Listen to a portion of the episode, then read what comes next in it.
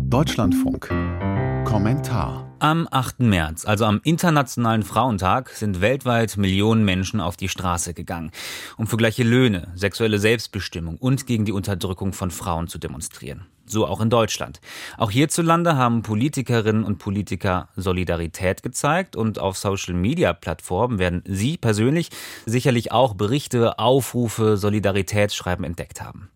Das ist und bleibt wichtig, findet die Journalistin und Podcasterin Alexandra Eul. Sie wünscht sich zum Weltfrauentag in Zukunft allerdings auch konkrete politische Entscheidungen.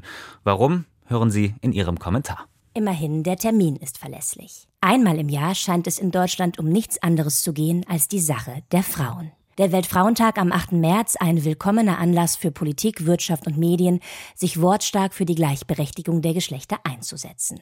Nur wenige Tage später ist nicht nur das Knallen der Korken auf den vielen Empfängen zum Frauentag im ganzen Land verhallt, sondern auch die Appelle werden wieder leiser.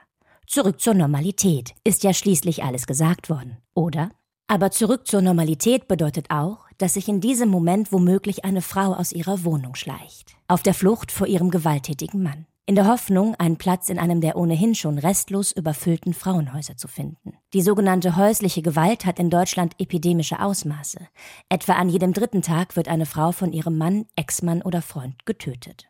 Normalität bedeutet, dass eine Rentnerin beschämt zwei, vielleicht auch drei Pfandflaschen aus dem Mülleimer am Straßenrand fischt, weil ihre Rente nicht ausreicht. Jede fünfte Frau ab 65 Jahren war laut Statistischem Bundesamt im Jahr 2021 armutsgefährdet. Normalität heißt, dass eine Mutter gerade einen Teilzeitjob angenommen hat, um sich um die Kinder und den Haushalt zu kümmern, unabhängig davon, ob sie das wirklich möchte oder nicht unter anderem weil trotz Rechtsanspruch fast 400.000 Kitaplätze fehlen. Oder etwa eine steuerliche Regelung wie das Ehegattensplitting dazu beiträgt, das Modell der Zuverdienerin gesellschaftlich noch zu zementieren.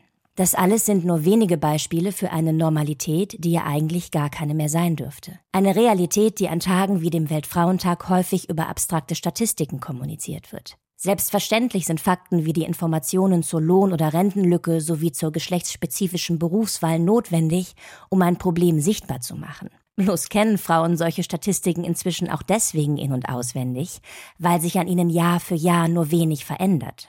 Trotz der Absichtsbekundungen aus Politik und Wirtschaft alles für die Gleichberechtigung zu tun. Frauen brauchen aber keine Absichtsbekundungen mehr. Sie brauchen eine Gesellschaft, in der Gleichberechtigung selbstverständlich gelebt wird, an jedem Tag im Jahr. Dafür fehlen häufig funktionierende Gesetze, also Gesetze, die es den Frauen ermöglichen, ihr Grundrecht auf Gleichberechtigung überhaupt erst einzufordern. Da reichen keine zahnlosen Tiger wie das Entgelttransparenzgesetz oder die bloßen Versprechen der Politik, die Frauenhäuser endlich besser zu finanzieren. Am allerwenigsten helfen Taktiken der Ampel, dringende Reformen Reformen unnötig hinauszuzögern. Wie die nun bald tagende Expertenkommission, die unter anderem darüber diskutieren soll, ob Schwangerschaftsabbrüche in Deutschland weiterhin im Strafrecht geregelt sein müssen. Als gäbe es aus einem halben Jahrhundert Diskussion zum Paragraphen 218 nicht schon ausreichende Analysen und Empfehlungen, unter anderem von der Weltgesundheitsorganisation. Das also wäre doch mal ein gelungenes Vorhaben für den Weltfrauentag im kommenden Jahr. Statt Blumen konkrete politische Entscheidungen und Gesetze. Angelehnt an Erfolgsmodelle aus anderen Ländern wie aus Island. Dort sind Arbeitgeber zur Lohngerechtigkeit gesetzlich verpflichtet. Solch ein Schritt wäre auch hierzulande mal ein echter Grund, die Korken knallen zu lassen.